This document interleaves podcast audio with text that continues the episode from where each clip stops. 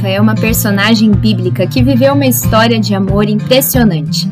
Em Gênesis 24, encontramos o relato de como essa jovem moça da terra de Padã Arã, região próxima à Mesopotâmia, foi eleita por Deus para se tornar a próxima matriarca da família da aliança. A Bíblia nos conta que Rebeca foi a resposta de uma oração muito especial feita pelo servo de Abraão, o pai de Isaque. O homem rogou ao Senhor soberano que lhe mostrasse quem haveria de ser a jovem que ocuparia um papel tão importante na vida do futuro patriarca e também na história de todo o povo eleito. Como está escrito, esta é a minha súplica. Pedirei a uma delas: Por favor, dê-me um pouco de água do seu cântaro para eu beber. Se ela disser: Sim, beba, também darei água aos camelos que seja ela a moça que escolheste para ser mulher do teu servo Isaque. Desse modo, saberei que foste bondoso com o meu Senhor. Gênesis 24, 14. O servo de Abraão mal terminou de fazer essa oração e lá apareceu a jovem Rebeca carregando seu cântaro. E que momento sublime! A Bíblia nos conta que ela era uma jovem muito bonita, em idade para se casar, que era virgem como nunca tocada por homem algum. Além disso, ela também era filha do sobrinho de Abraão, Betuel, o que significava que ela fazia parte da parentela do servo do Senhor. Ao receber o pedido do homem, sem nem ao menos saber de onde ele vinha, quem ele era e o que pretendia, a moça logo lhe deu de beber. E se isso não fosse o bastante, Rebeca ainda pegou água para refrescar os dez camelos da caravana de Canaã. Rebeca demonstrou ser uma mulher trabalhadora, disposta, gentil e muito generosa. A história é cheia de beleza e graça divina. Rebeca foi guardada e guiada por Deus, literalmente, para o seu amado Isaque, e com confiança ela creu na palavra do Altíssimo e obedeceu à sua vontade revelada. Os resultados desse passo de fé você encontra no registro sagrado, no capítulo 24 de Gênesis. Com Rebeca, nós aprendemos que uma vida de fé, serviço, generosidade e espera no Senhor, confiando em suas divinas promessas, pode ser compensada de forma extraordinária. Como podemos seguir os seus passos nos dias de hoje? Como podemos esperar pelo encontro com o nosso amado, se o Senhor assim permitir, com fé, serviço, obediência e pureza na presença de Deus? Como servir e agradar a Deus durante o tempo de espera? Como olhar para a realidade do casamento com fé e desejo por glorificar ao Senhor? Vamos conversar mais sobre isso? Sejam todos bem-vindos ao Dia a Dia na Palavra, Filhas de Rebeca.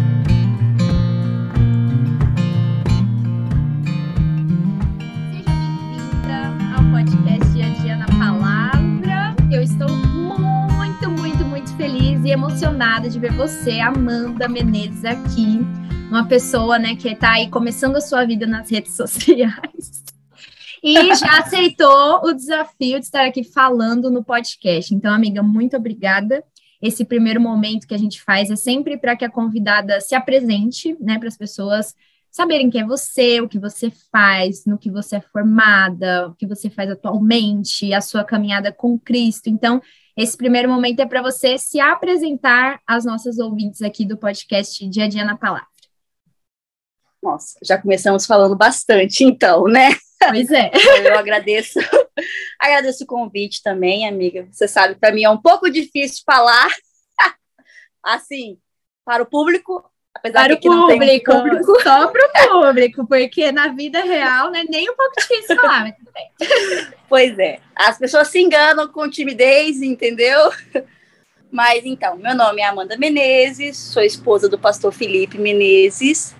Graças a Deus, no dia 10 agora fizemos sete anos de casados. Muito feliz esses anos, apesar de altos e baixos, né? Eu estou agora com 28 anos, sou formada em arquitetura e urbanismo, trabalho atualmente freelancer e fico mais em casa, né, cuidando das coisas da casa, quando aparece um projeto eu faço, cuidando mais do esposinho, o que é um trabalho muito difícil, viu, irmãs? Não é fácil. Mas é uma bênção também, né? E estou na igreja desde muito novinha, quando eu era mais nova, era da católica, mas eu fui para a igreja com de 4 para 5 anos. Eu lembro de muita coisa católica, querendo ou não, é engraçado isso. mas eu cresci na presbiteriana, onde eu tenho toda a minha família, meus amigos são de lá, e é uma experiência muito boa crescer com Cristo, né? É outra coisa, a gente tem uma visão completamente diferente do que é o mundo, de como viver nele, né? como é as coisas do mundo, né? É verdade, amiga. Uma serva de Deus, né, gente? Maravilhosa. Esses dois, esse casal aí, foram muito importantes na minha vida que eu não tenho nem condição de falar o quanto. Então, por isso que eu estou muito feliz de ter essa pessoa sábia aqui no podcast oh. para falar de um assunto, né, amiga, que eu acho que permeia muitas das nossas conversas. Misericórdia, o quanto que a gente já conversou sobre isso de é, solteirice, relacionamento, casamento, tudo possível imaginável, né? Se a gente tivesse, é se a gente salvasse os áudios de tudo que a gente já falou, já teria esse episódio pronto já, porque assim, é muito mesmo que a gente fala sobre isso. E a, é que nem eu estava falando antes, antes da gente começar a gravar, né, amiga? Eu escolhi, pensei nesse episódio, né, porque é uma coisa que tá aí hoje pra gente, né? A realidade do fato de assim, a questão da pessoa certa, né? Nós estamos gravando séries que falam sobre espera cristã para o relacionamento, que falam sobre o preparo para o casamento, né? Que não é só quando você já está com um pezinho nele que você precisa começar a ler livros, se preparar e tudo mais, sendo que você tem esse período antes para já correr atrás, conhecer, saber o verdadeiro significado de tudo isso, né? A responsabilidade que você tem quando você entra num relacionamento e tal. E estamos falando sobre tudo isso. E aí, dentro desses temas todos que são relacionados à espera, tem a questão da chamada pessoa certa, né? Que todos estão procurando por aí. E nós, muitas vezes, a gente enche né, o nosso coração e fala assim: deixa eu fazer a minha lista aqui, deixar pronto, porque quando aparecer a pessoa que cumpra todos os requisitos dela, aí essa é a pessoa para mim. E por que, que eu pensei em você, né, minha amiga? Eu vou pedir para você contar essa história aqui para todo mundo, porque você é uma pessoa que tinha, né, amigo, uma lista de como seria o homem perfeito, o homem ideal, o que, que ele deveria ter, o que, que ele não deveria ter, ser ou não ser, enfim. E eu queria começar te perguntando, amiga, de onde é que veio essa lista aí da Amandinha em relação ao príncipe? Como é que era a Mandinha na época solteira também? Ela era uma pessoa de boa, tranquila, tipo, ah, se vier, veio, ou não? Era meio que assim, socorro, eu preciso do meu príncipe agora, quero casar. Conta um pouquinho aí para as nossas ouvintes, como é que foi esse processo da Amandinha solteira em busca da pessoa certa? Então, mais ou menos a partir dos meus 13 anos, a minha mãe já me ensinou que eu devia orar pedindo a Deus o meu marido. Porque é uma coisa que a gente ora desde cedo, pedindo a Deus pelo homem que Deus vai nos mandar, nos enviar. O homem certo, né? O cara certo. E uma adolescente de 13 anos, né? Vai orar a Deus pedindo o cara certo, então eu vou pedir, como se fosse uma lista, né? Tipo Papai Noel, quase isso, o que eu quero de Natal. Pois é, o Meu que Deus. eu quero do homem, o que eu quero Boa. pro homem da minha vida, entendeu? É praticamente isso. E eu tinha já uma prima que ela falava: não, porque eu pedia isso e isso para Deus, meu namorado, e ele veio, então é bom fazer uma lista do que você quer. Seguir, essa prima minha mais velha, né? Falei, ah, vou seguir o exemplo. Então, quando eu comecei a orar a Deus, eu comecei a pensar no que teria que ter no homem que eu queria para a minha vida. Lógico, com a mente um pouco mais adolescente, então tem que ter um pouco aquela visão mais romântica, mais de filme, né? Sim. Em alguma, algumas questões físicas, algumas coisas assim, então já vinha aquela coisa básica. Ah, não, ele tem que cantar, ele tem que okay. tocar, ele tem que ser romântico, ele tem que ser amigo, a gente tem que se divertir junto, ele tem que ser engraçado, minha família tem que gostar dele, Lógico, o crente está sempre acima de tudo, né? Mas a gente, óbvio, o crente, a gente, a gente tá acima, mas a gente vai colocando as outras coisas, né? Assim, Sim. é óbvio, Deus, eu quero um homem crente para minha vida. Isso é óbvio, o senhor já sabe, né? Então, vamos focar no resto, vamos focar no resto. Sim, isso aí. E aí, Até a cor dos olhos tinha isso, eu queria um homem de olhos verdes. Até Meu a cor Deus. dos olhos tinha, porque era o que eu queria, porque não. Na família do meu pai, Eu tô livre quê? montar, né? Então, Tá assim. vendo? Pois é, Pronto. era meu legozinho lá que eu estava montando, entendeu? E meu legozinho tinha os olhos verdes. A, fala- a família do meu pai, ele e os irmãos dele, todos têm olhos verdes, eu sempre achei muito bonito, Aham. muito lindo. Nenhum dos filhos nasceu com os olhos verdes, então eu falava assim que era muito sacanagem, né? Muito triste isso. Eu falava, Poxa vida, por que, que eu não nasci? Então, se Deixa eu não nasci com olhos verdes, eu quero que o meu cônjuge tenha os olhos verdes que eu não tive, entendeu? O negócio é torcer para que ele não deseje uma pessoa com os olhos verdes. Era Porque meio que assim. Aí não ia dar muito certo, entendeu? Então eu tinha essa listinha que todo dia eu orava a Deus pedindo por esse meu príncipe encantado, que tinha que ser assim. Tinha que ser crente, tinha que querer alguma coisa da vida, estudar. Para mim era Sim. muito importante que a pessoa quisesse uma coisa da vida também, sabe? Não que eu quisesse ser Planos, dependente né? da pessoa financeira, mas você fala assim, gente, se a pessoa não quer nada da vida, como nós vamos ter um relacionamento com isso? Eu ficava assim, não tem condição. Exato, beleza. Então, assim, eu sempre fui encantada com os meninos que cantavam e tocavam, então eu queria também que cantasse. Pensava coisa, serenata. Já pensava que fazer serenata pra mim, entendeu? Tinha, tinha essas coisas. É, Aham. adolescente tem essas, essas Sim, Esses desejos. certeza. Aham. que são um pouquinho influenciados pelo mundo exterior, né? Exato. E aí eu ia orando, só que a gente vai orando e a gente vai crescendo e a gente vai conhecendo os meninos crentes ao nosso redor e vai vendo que nenhum deles cumpre todos os requisitos, Aham, é. né, que são requisitos altíssimos, né, que você vai colocar. A lista tinha muito mais coisa, porque eu não vou lembrar agora de tudo, né? Mas aí você vai vendo, vai olhando e vai começando a bater um- uma pequena depressão que você acha Ai, que esse rapaz ele não existe. Uhum. Sim. E aí vem aquela coisa, as pessoas falam: não, tem gente que nasceu para ficar solteiro. De repente é o seu caso. E bate aquele mesmo e fala assim: não, o caso não é meu. Esse não Pelo é o meu caso. de Deus. Esse Aham. não é o meu caso, porque Deus pôs no meu coração que eu vou me casar. Então, este não pode ser o meu caso. Mas o desespero vai sendo criado.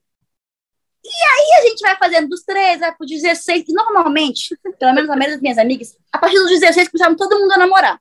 E só eu solteira. Oh, meu Deus. Tinha aqueles meninos que pediam para ficar, inclusive dentro da igreja. Nós que somos da igreja sabemos que, infelizmente, dentro da própria igreja, o pessoal não leva muito a sério essa coisa de relacionamento, de conversa, de conhecer, de levar a sério essa coisa de, de ser um relacionamento para Deus, né? Hum. Então tinha que ah, vamos ficar e não sei o que, eu gosto de você. Mas eu não queria isso. Graças a Deus, Deus sempre pôs na minha mente muito certo, assim, não, não. Você é minha filha, quero cuidar bem de você, não é para isso que eu te fiz, entendeu? Exato. Apesar de todo o desespero, né?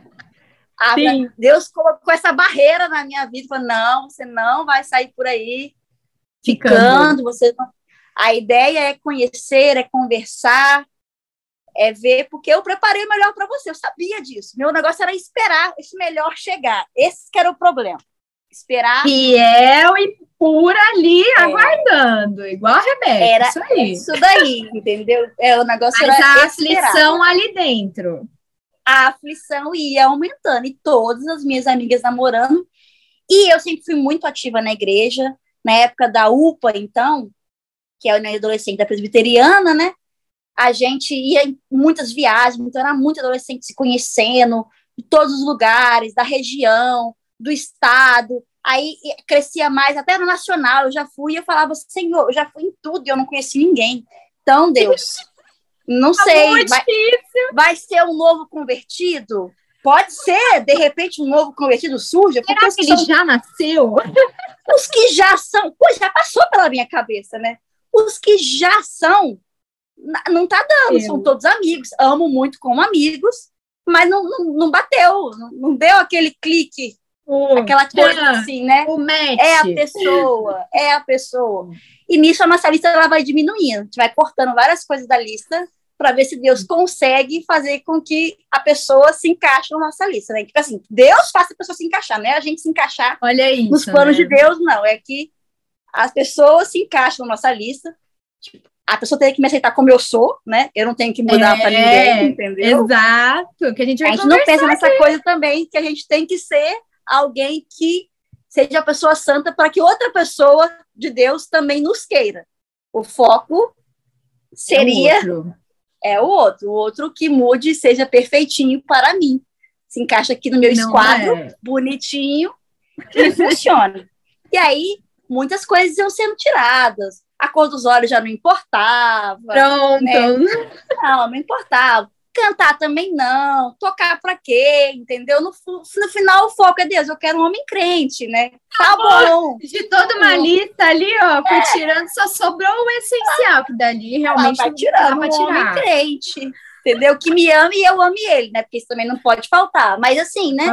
E aí a gente fica, Deus, a lista está tão curta, por que, que eu não consigo ainda encontrar alguém da lista? Então, será que o problema é a lista? O problema sou eu que estou exigente demais, que não estou olhando ao meu redor, Pois que é. não sei o que eu quero, que estou pensando realmente no que Deus quer para mim?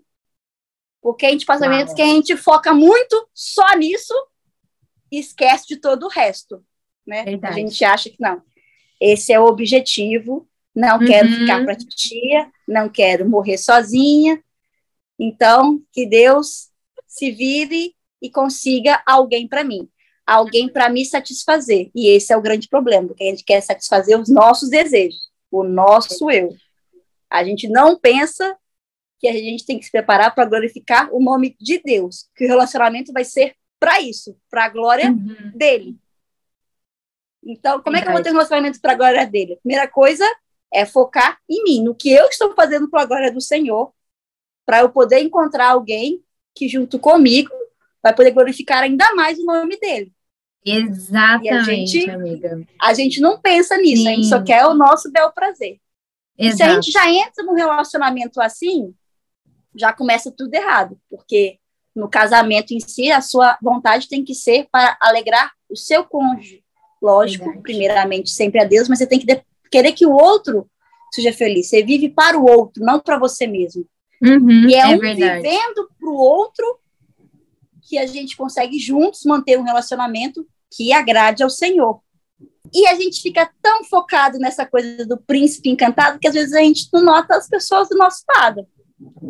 No meu Verdade, caso, né? a pessoa do meu lado foi um amigo da igreja. Olha que engraçado, né? Tanta procurando, procurando, procurando, procurando, e estava na igreja em que eu estava.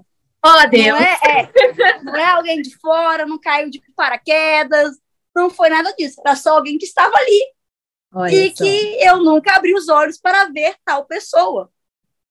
Isso a gente já estava na faculdade, tanto eu quanto ele, e foi assim, conversou da forma mais natural possível, uma conversa na EBD, na verdade, uma briga na EBD, porque ele já era Olha amigo da minha isso, irmã. gente. Pois é, porque ele já era Começamos amigo da minha irmã. bem. Pois é, começou muito bem. Nisso, eu e minha irmã, a gente estava brigada, assim, de mentirinha. Não sei o que ela falou, que eu assim, não quero mais papo com você. E a EBD foi dividida em grupos para poder debater alguma coisa. Era ela líder de um grupo e ele líder do outro. Então eu falei, não, eu não quero ficar no grupo da minha irmã, eu quero ficar no grupo do Fio. E por ele ser amigo da minha irmã, ele disse, não, mas eu também não te quero. Aí eu falei, como assim você não, quer, você não me quer no seu grupo se você nem me conhece? Nossos primeiros papos foram, a nossa primeira conversa foi Troca isso, de né? farpas, meu Deus. troca de farpas, sendo que mal, mal nos Romance zero, né, amiga? Romance Foi, zero. nada, não, nada de romance, nada, nem passava pela minha cabeça. E o engraçado é que nessa época, quando eu conheci ele, que a gente começou a conversar, tipo, a, a parte de namoro já tinha saído da minha cabeça, assim. Eu ainda Olha. queria casar, ainda, lógico, mas eu já não estava mais tão preocupada com isso. O Olha fato de ver, igual, muitas das minhas amigas que tinham começado a namorar já tinham terminado, sofreram com o término. Algumas namoraram pessoas que não tratavam elas bem. Eu falava, não, senhor, obrigada. Obrigada porque o senhor me poupou. Sim, verdade. Estava, verdade. fui poupado. Então eu estava mais focando na igreja, no trabalho, com as crianças, no trabalho que estava resolvendo na igreja. Foi na época que eu comecei a tocar bateria, inclusive, então eu estava super animada, então, né, nos estudos e tudo mais. É. Outros focos, né, amiga? Pois é, focada na faculdade, no que eu ia fazer depois. Então, assim, isso tinha um pouco se afastado um pouco da minha mente. Lógico, não estava totalmente morto, mas assim, não estava tão desesperado. Não. Sim. Falei, vai ser quando Deus quiser. A gente sabe que o tempo dele é perfeito. E vai ser. Eu vou dar uma descansada agora. vou focar em mim, em Amém. ser uma pessoa que seja realmente fiel a Deus, né? Ser alguém que outra pessoa queira ao lado. E vamos, vamos nisso, vamos ver o que Deus tem preparado, né? Então a gente passa esse tempo de espera mais focado em Deus e não em nós. Quando a gente foca mais no que agrada a Ele, a gente tira um pouco do peso das nossas costas, né? Que a gente acha, não. Nossa, demais. Sou eu, sou eu, sou eu, a pessoa certa. Porque você põe um peso tanto em você mesmo quanto na pessoa. Isso é ruim para ambos. Isso é ruim para ambos, porque não é. É Deus, é Ele que traz, é Ele que toca o coração, e de formas mais incríveis possíveis, porque quando a gente começou a conversar, voltando na minha história com meu esposo, maravilhoso, começamos com essas trocas de farpas, depois a gente começou a conversar de uma forma assim super natural, tranquila, fomos vendo coisas que nós tínhamos em comum, passei a gostar super dele como amigo, Gostávamos bastante. Na época era torpedo ainda, né? SMS. Elas que... Uhum. Tinha promoção da TIM, tinha promoção da Vivo de mil torpedos por mês, tinha promoção da TIM que era 50 centavos e mandar mensagem à vontade durante o dia. Ai, meu Deus! Então, conversávamos bastante por mensagem, muito, muito, qualquer coisa, qualquer assunto. Uhum. E era muito legal de ter ele por perto, assim. Eu me divertia muito com ele, a gente se via sempre na igreja. E foi muito legal. Eu não via ele de outra forma a não ser como um amigo meu. Apesar de admirar muito ele como pessoa, eu sempre achei ele muito inteligente. Você conhece ele, sabe como ele é. é pois é, muito, é, realmente, realmente. Muito inteligente. Tudo que ele faz, ele vai fundo, né? Então, assim, eu gostava demais de conversar com ele. Era muito, muito legal ter essa amizade. Mas para mim era isso, era uma amizade e super feliz com isso de boa.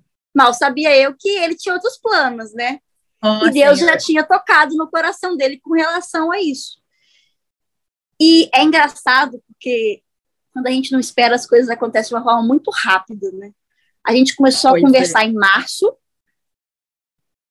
e em abril ele já tinha me chamado para conversar, para dizer que gostava de mim.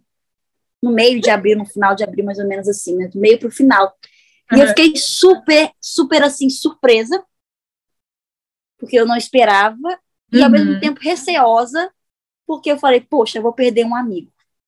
Porque eu não gostava dele desse jeito. E eu não queria perder a amizade, porque eu tinha me apegado. A gente conversava muito, sério. Foi um mês de conversa assim, muito, muito oh. intensa. Sim. Então. Sobre tudo. É, sobre tudo. Então, tipo assim, eu não conseguia mais ver a minha vida sem ele. Ele se tornou uma parte muito especial da minha vida, mesmo em tão pouco tempo. É muito engraçado isso. Que louco, sim. É, eu, eu, assim, ele era, eu contava tudo para ele. Tipo, assim, me identificava com tudo com ele. Então, assim, foi muito. Foi muito, assim, surreal. Uhum. e quando ele falou isso para mim, aí eu falei, poxa, é agora. E agora, sim. Veio aquele sentimento ruim no meu coração, que eu falei, ah, eu vou perder um amigo porque eu não gosto dele desse jeito. E eu virei para ele e falei: olha, infelizmente, eu amo muito você como amigo, mas não é assim que eu vejo, etc e tal, e aquela coisa ruim Tô na friendzone. Uhum. e ele falou: não, é, eu te falei porque eu quero que a gente ore sobre isso, porque eu já tenho sentido isso no meu coração e eu quero que a gente ore. Nós somos crentes. Olha que forma, forma bonita de, de reverter uma rejeição, né? Nós somos Mano, crentes. o fio foi muito é. ligeiro. Ele foi Sim. ligeiríssimo, amiga. Porque ele poderia ter simplesmente. É, ele poderia ter simplesmente falado assim, poxa, fui botado na friend zone, tchau, beijo e vou me curar ali, mas ele deu uma rasteira em tudo. Não, filho. ele, filho. E como ele diz, ele é muito chegado com Deus, entendeu? Então ele falou assim: não, somos crentes, vamos orar e como eu, ser uma menina crente, falar, não, não vou morar, né? Tipo, É, é meio que assim, não tem nem como. Coagida, né? exato. É impossível eu falar assim, não, não vamos orar, e ponto, acabou. Né? Sim, verdade. Ele até verdade. falou, não, nós vamos orar, porque eu gosto muito de você e eu não consigo ver voltando a ser só, só amigos. Sim. E você não consegue se ver sendo mais do que amigos. Então vamos orar para que Deus mude o coração de um dos dois. Porque você é. não quer me perder como amigo e eu não quero perder o que eu acho que Deus tem preparado para nós. Então. A Amanda recebeu orar. um oráculo ali e nem é, sabia ainda. Vamos orar. Beleza. E nós ficamos orando.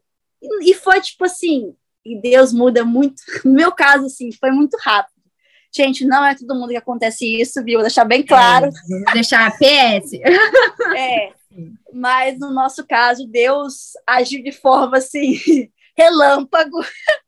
Para quem achava que ia morrer de tia, entendeu? Bem Aos rápido. 20 anos eu já estava conversando com o meu digníssimo esposo, né? Legal. E então nós começamos a orar. Ficamos apenas um mês orando e eu senti uma diferença no meu coração. Eu lembro que eu viajei para minha cidade, que tava, tinha algum feriado da faculdade que eu viajei, e fiquei fora uma semana e pouco. E nessa semana e pouco ele não me, não me mandou mensagem. E eu já fiquei assim, uai, como assim não me mandou mensagem? A gente sempre troca mensagem e não estamos trocando mais. Eu senti muita falta disso, muita falta mesmo, uma coisa que eu não imaginava, que eu senti tanta falta. E comecei a, até voltar naquela minha listinha e orando com Deus, eu falando, Senhor, por que não? Por que, que eu estou rejeitando essa ideia? Se, pensando na minha lista, que lógico, tinha umas coisas fúteis, tinha, mas ele preenche todos os requisitos necessários Olha uma lista de uma criança só, de 13 gente. anos. Olha só. Demorou aí sete anos. Pois é. Sete, Sete anos, anos depois. E até os olhos verdes o menino preenchia o requisito. Ah, não, gente. Aí você tinha que, no mínimo, dar uma reavaliada mesmo, amiga. Porque. Pensava, Senhor, por que não? Eu me divirto com ele, ele é um menino crente. Que canta, que toca, que fala muito bem. Que, que quer alguma coisa da vida. Que quer alguma coisa. Já tinha, né? Ele já tinha uma coisa na vida, uma carreira em vista e tudo mais. E, e era muito engraçado porque eu queria uma pessoa romântica e ele tinha escrito uma carta muito linda um pouco antes de eu viajar. Ai, meu Deus! Super linda. Tipo assim, se cumpria. Senhor, Senhor, o que que falta, assim? Eu tô sendo tão egoísta a ponto de não não querer ver, não querer investir numa coisa que pode ser tão boa, pode ser do Senhor. E eu fiquei orando sobre isso para Deus né, mexer no que devia ser mexido, mudar um pouco essa minha ideia. É, eu ainda. Uma coisa muito ruim para meninas crentes é a coisa do comédia romântica, dos filmes, que a gente tem uma ideia de romantismo muito elevado. A gente quer sempre ultrapassar as coisas, que viram um pouco até de idolatria, né? A gente idolatria. quer dar um peso muito maior para coisas que não são essencial. entendeu? Não é. Tanto no namoro quanto no casamento. A gente não está focado muito no que é um relacionamento bíblico. A gente está uhum. focado no que é um relacionamento da vista do mundo. O príncipe uhum. encantado que vai te resgatar, que vai fazer tudo por você, que você vai pisar e ele vai vir do mesmo jeito, sabe? Você vai tratar como lixo, mas assim, ainda assim ele está ali por você. E não é assim, gente. Ele é um ser humano também. Ele também quer coisas como você também. É uma relação, uma relação que você construída junto, né? Na base do Senhor. Uhum. Então a gente tem que tirar um pouco dessa visão que a gente tem de ah, o cara certo é isso, e vai me estar o modelo que é eu é tenho, assim. né? É.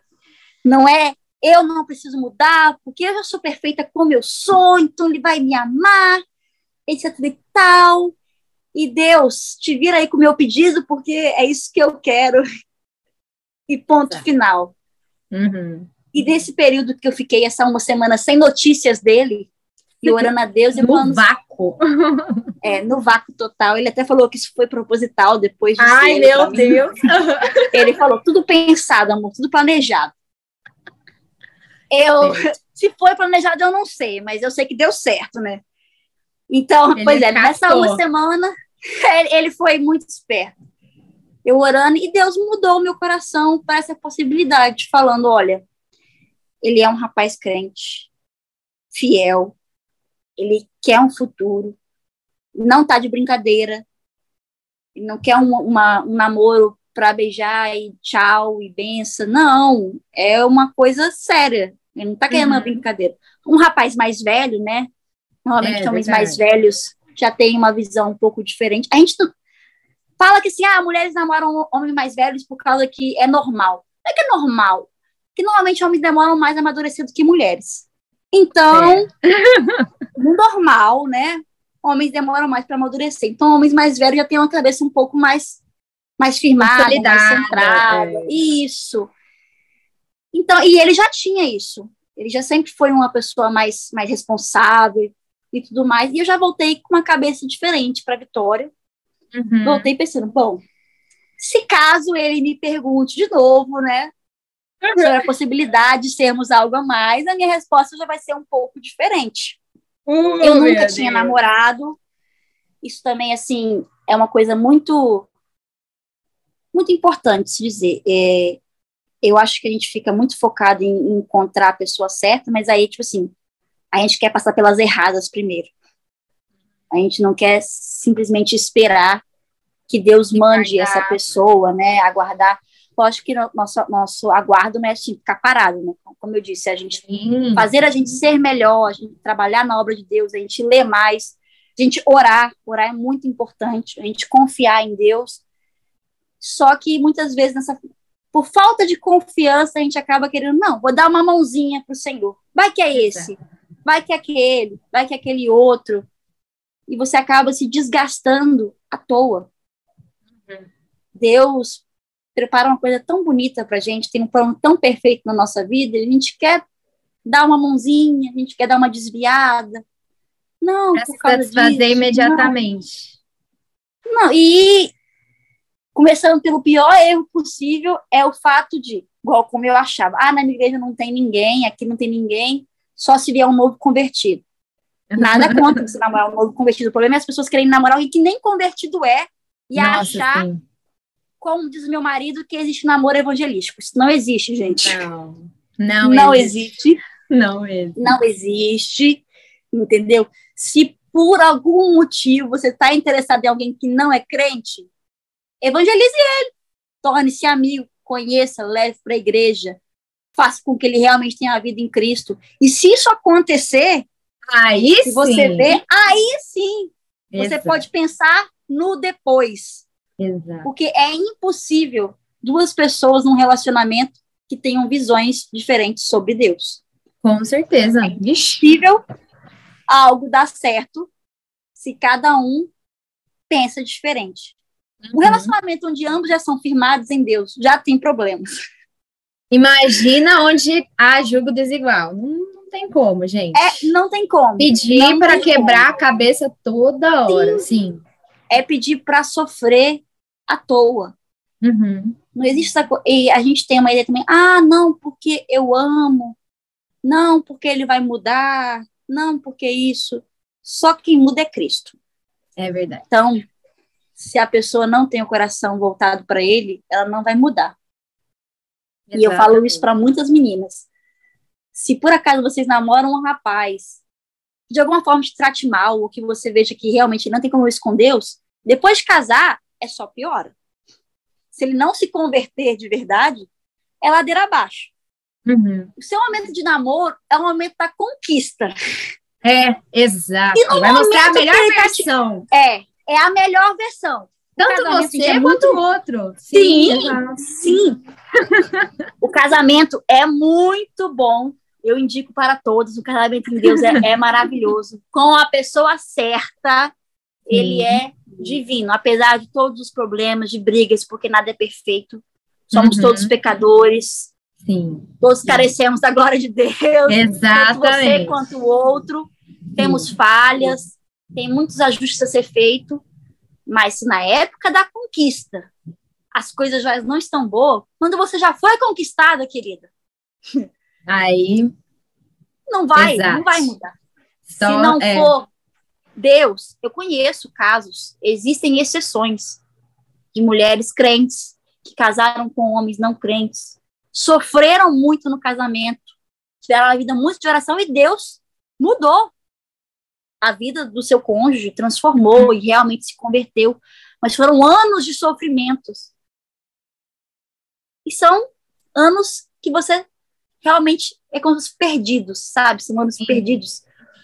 Porque você, você sofre em ver tudo aquilo. Você se pensa, onde foi que eu me meti? Sim. Porque eu fiz isso. Isso realmente não acaba, né? Sim, você tem que passar Sim. por um processo de divórcio, que é horrível. Sim, que todos. é horrível, que é um outro problema de hoje em dia, né? Ah, se não der certo, a gente divorcia. Exato. É uma Já visão entra no casamento mundana. como se isso fosse uma opção, né? É, é uma visão muito mundana, gente. É uma visão Sim. muito. É, é, é incabível, é inconcebível uma serva do Senhor namorar pensando numa situação dessa. Sim, exato. A gente sabe que o namoro tá aí, ele pode ser terminado? Pode. Mas a gente não uhum. namora, nem namorar a gente namora com essa visão. É, a gente não começa é a namorar uma pessoa que a gente não conhece, a gente namora uma pessoa porque a gente vê que tem coisas em comum, porque Exato. ambas estão andando juntas, porque temos a mesma visão e porque ambas querem um relacionamento futuro firmado no Senhor, ambas querem um casamento. Pode ser que no meio deste caminho aconteçam coisas que vocês vejam que não vai dar certo? Pode. É para isso que nós temos o namoro. Mas o foco do namoro não é esse. O foco do namoro é o casamento. Sim, Não exato. é satisfazer o eu, não é querer fazer as coisas pro meu prazer. Ah, não, porque eu quero beijar na boca. Ai, porque eu sinto falta. É, mas oxe, tem. Oxe, lógico que tem. Uhum. Não, porque ficar é pecado, então eu vou namorar. O pessoal hoje em dia namora Ai, como se fosse Deus. ficar. Sim. Uhum. Só namora, namora dois meses, três meses, terminou. Ah, não, mas eu namorei, eu não fiquei. Namorar não é pecado. Ai, a intenção foi a mesma, a intenção é pecaminosa do mesmo jeito. Sim. Você estava namorando, só que você queria dar uns beijinhos, você não queria mais ser a solteira, como te diziam na minha época, a BV, não sei como é que é hoje em dia. Sim, mas assim, fui muito zoada, muito zoada na época da escola. O pessoal falava muito, ah, porque é BV, ah, não, porque você é lésbica. Deve falar, perguntar se eu era lésbica, porque eu não queria ficar com os meninos. Eu falei, não, sou crente, é diferente. Exato, olha só. É Sim. diferente. É uhum. É difícil, é difícil. Você é muito julgada, muito criticada. Aí os meninos que eu não aceitei ficar vinham falar coisas de mim, coisas feias, sabe? Eu disse, não, porque não sei o quê, que não aceitou por causa disso, por causa daquilo. Então, assim, é muito complicado. Por isso que eu falo que esse ministério, você tem que ter muito firmado no Senhor. Você tem que ler muito a Bíblia, você tem que orar muito. Porque senão você acaba se deixando levar pelos outros. Que a pressão é Exato. muito grande.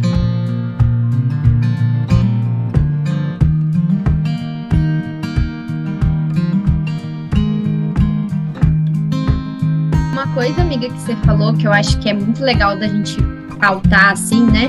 Nesse período da, da espera, quando a gente está é, ansiando, né, pelo casamento e tudo mais, e a gente tem esse foco no outro, esse foco no outro, esse foco no outro.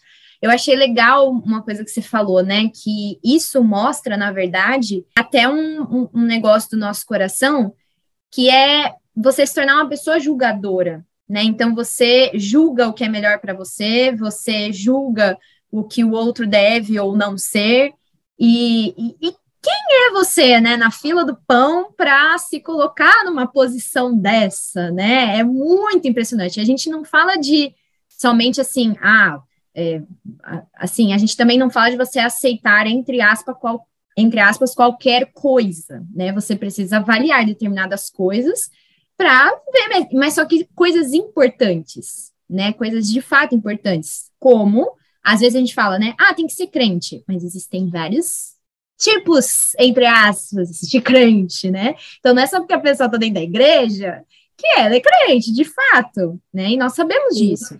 Então, assim, a gente pega uma base, né? Mas uma coisa que eu acho assim, que você falou muito, e é exatamente isso, que a gente coloca, a gente monta um modelinho de uma pessoa que nós achamos que é o melhor para nós, né? E a gente tira isso de onde, né? Aí é até uma das coisas que eu ia pontuar aqui, de onde que a gente tira essa lista, de onde que ela surge, né? E você falou da questão da cultura, você falou da questão dos filmes, e gente do céu, como isso é real. Quem não quer um senhor Darcy, né, amiga? Vamos falar dele aqui, por favor. Quem, Quem não, não olha para Orgulho e Preconceito, tanto livro quanto filme, e não fala assim, cadê o senhor Darcy da minha vida, né?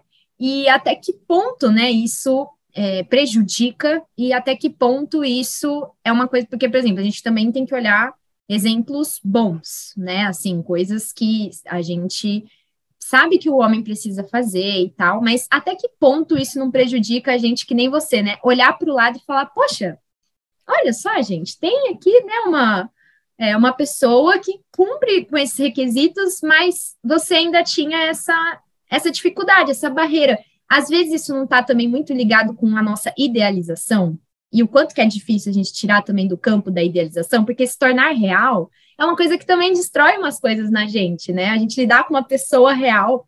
Como é que foi isso para você, assim, tipo, tinha alguém, você falava, nossa, eu amo esse alguém. E de fato, tem uma pessoa que cumpre, mas ela é real. Isso, você, você acredita que tem isso na nossa vida, amiga? Na, na vida das meninas em geral? O idealizado, aí chega o real, você fala, hum, que difícil. Eu acho, eu acho que nós mulheres, né, meninas cristãs, nós temos esse problema de idealizar demais, querer demais algo, e a gente nunca consegue achar que o real vai chegar nisso. Sim. Até porque, na verdade, não chega, porque como eu te falei, a gente ultrapassa o limite do que a gente quer, o que deve ser, entendeu? Sim. A gente tem os desejos assim que não, não fazem sentido.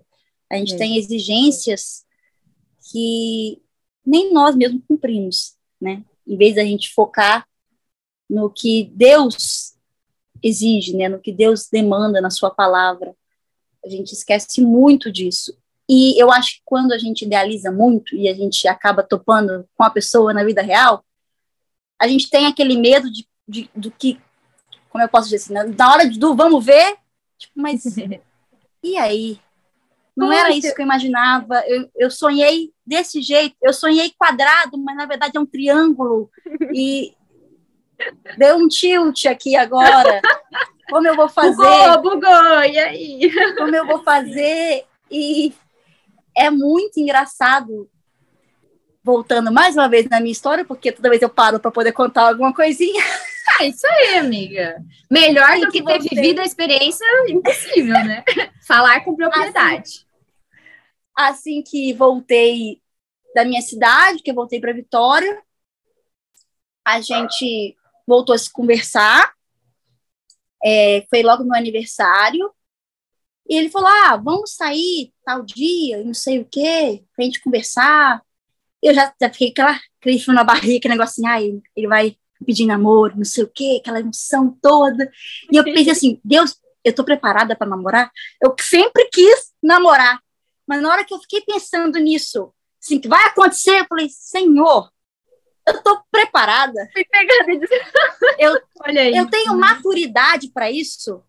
Olha isso, gente. Ah, tipo assim, eu tenho 20 anos, as meninas namoraram com 13, com 14, com 15, né? Eu sou mais velho do que as meninas, mas eu tenho maturidade para isso mesmo. Eu sei consigo levar um relacionamento, uhum. passa na nossa cabeça assim, será que realmente... A realidade tô, batendo. Sim. Sim, eu sou capaz de aguentar tudo que eu estava querendo, realmente vai dar?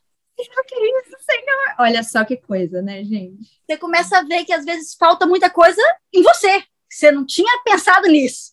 Exato. Falta a gente gasta tanto tempo, né, pensando no, no romance, na outra pessoa e tal, e, e fica só nisso. Nossa, amiga, muito louco. Você não tá, você não tá preparada de verdade para aquilo. Uhum. E, e aí, tipo, eu lembro que ele marcou de um jantar comigo, eu falei, tá, a gente vai jantar, ele vai pedir namoro, e início eu já desesperada, pensando, senhor, senhor, e agora? Vou conseguir? Vou saber dizer sim? Vai, vai dar certo? Será que se der certo eu vou casar? Meu Deus, eu não, não sei. Ai, ansiedade, já, ansiedade. Já, é, a ansiedade bate, bate forte. Mas a gente, assim, né, vai orando e vai falando, não, Deus, me acalma, vamos lá, uhum. um passo de cada vez. faltava uhum. tantos dias, aí faltava mais de uma semana pro tal, pro tal jantar que ele ia me levar, me sentindo super chique, né? Primeira vez que eu ia jantar com alguém, né? Ai, meu Deus! É, tipo assim, é muito legal e é uma coisa boa de esperar pela pessoa de Deus é que é muito bom você viver tudo pela primeira vez com ela. Ai, é muito legal toda essa experiência. É muito legal toda essa experiência. Então, eu já gostei de outras pessoas antes dele. Óbvio, eu gostava. Mas, assim, tudo era só no, na minha mente, sabe? Se eu gostava, Sim, né? Platônico, é. É, aquela coisinha assim, só, só eu e eu mesma, né? Não é uma coisa... eu e meu diário. Só. Isso, entendeu? Não é uma coisa externizada, entendeu? Então, Sim, então, tipo... que se torna algo, algo concreto. É, é muito legal você ter toda essa experiência com uma pessoa só. É, é muito... Ah, é uma sensação que eu não sei, eu não sei explicar, assim é, é uma sensação muito boa, é muito gratificante. E toda, todo relacionamento, ele é diferente quando a gente já entra nele com essa ideia, com esse foco de eu estou entrando para casar. Ele é o homem que Deus escolheu para mim. E Deus vai nos manter firme e se Deus quiser, tudo vai dar certo, de acordo com a vontade dele. E faltando uma semana para tal esse pedido de namoro, ele falou: Vamos sair hoje? Vamos bater perna na praia? A gente morava perto da praia. Eita. Vamos bater perna na praia. Vamos andar, vamos bater perna. Aí estávamos chegando, chegamos na praia, andando, e falamos, vamos sentar aqui na areia. Estamos na areia, conversando. Conversa vai, conversa vem. Do nada, do nada, sem eu esperar, super de boa, tranquila, sabendo que era um papo normal, entre amigos interessados um no outro, mas nada. nada de buenas. Porque era na semana que vem que iria acontecer o pedido oficial, tinha certeza na minha mente. Tudo certo. Ai, meu Deus. Muito e bom. ele pega e pergunta: Você quer namorar comigo? Eu. Naquele momento, assim, em que a realidade bate. Ah, mas, tipo, mas era só semana que vem, cara. Então, você fica naquela coisa, aquele silêncio, grilos cantando, no caso eram as ondas batendo, e eu pensei, Senhor, eu não conseguia uhum. falar, não conseguia falar, não conseguia me expressar. E o entrando em desespero completo, absurdo. E ele e foi muito bonitinho, porque eu lembro que ele comprou um anelzinho para mim desse de barraquinha. É um anel de compromisso, mas esse de barraquinho, assim, sabe? Bem, inclusive, cabia dois dedos meus dentro do anel. Mas aí, assim, enquanto eu não falava nada, ele, pe ele pegou esse anel e falou assim: Não, eu comprei esse anel para você, porque eu passei e lembrei de você. É, não é oficial, Ai, mas assim, era só pra, é só para você saber que eu realmente gosto muito de você.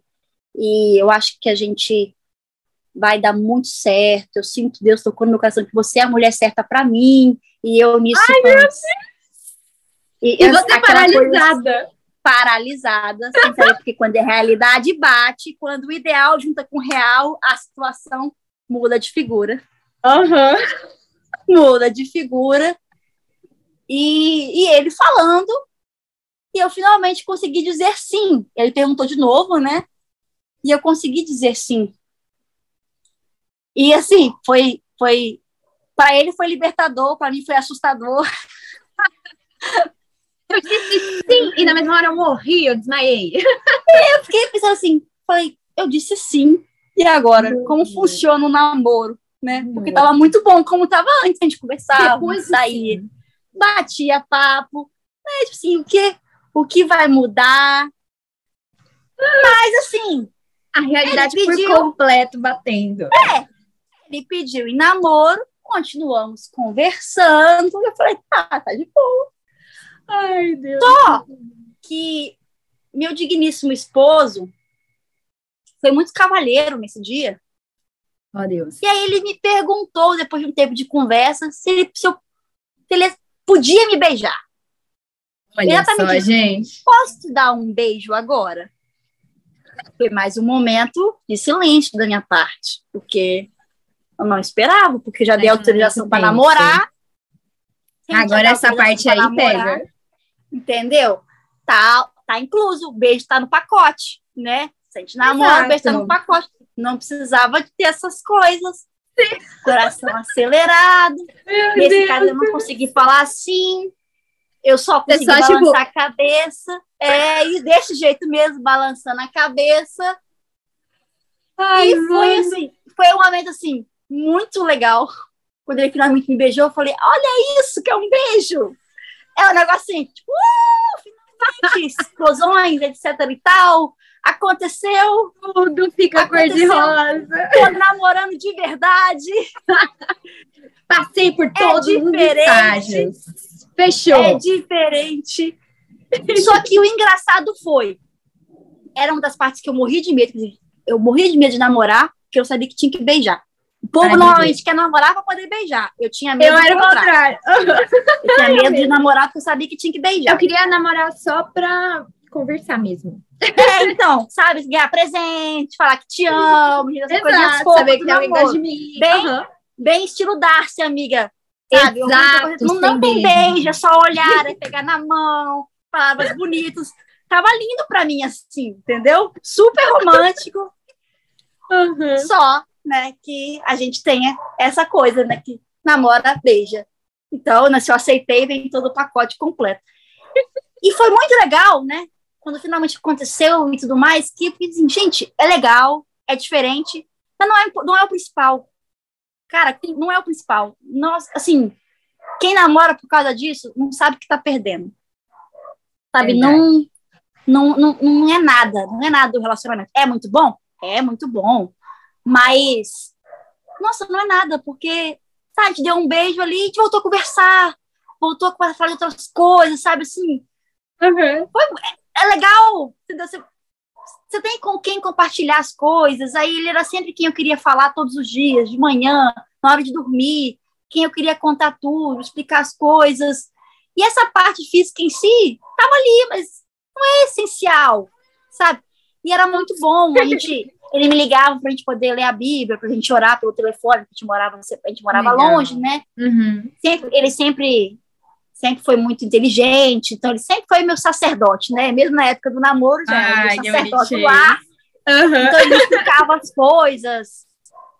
Eu me sentia até um pouquinho meio burrinha perto dele, falava, nossa, tá, Amiga, mas assim, é que o seu marido é, é, é, diferenciado, entendeu? O negócio é. Todo mundo tem essa experiência quando conversa de Bíblia com o fio. Então, assim, não foi só. Aí, mas assim, eu aprendi muito. E, Sim, e você é quase uma teóloga, amiga. Você é praticamente uma teóloga por tabela, entendeu? Tipo assim.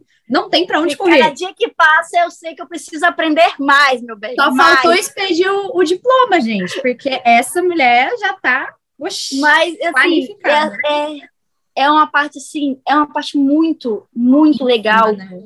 porque o real não chega ao perto do que a gente idealiza, principalmente quando é embaixo das mãos de Deus. Nossa, assim, quando a gente está debaixo do cuidado dele, é completamente diferente. E, assim, tudo funciona muito certinho, assim, vale muito a pena todo esse período da espera, esses sonhos, essa listinha. Não estou falando que não pode fazer isso. Pode fazer, Vicente. Pode fazer.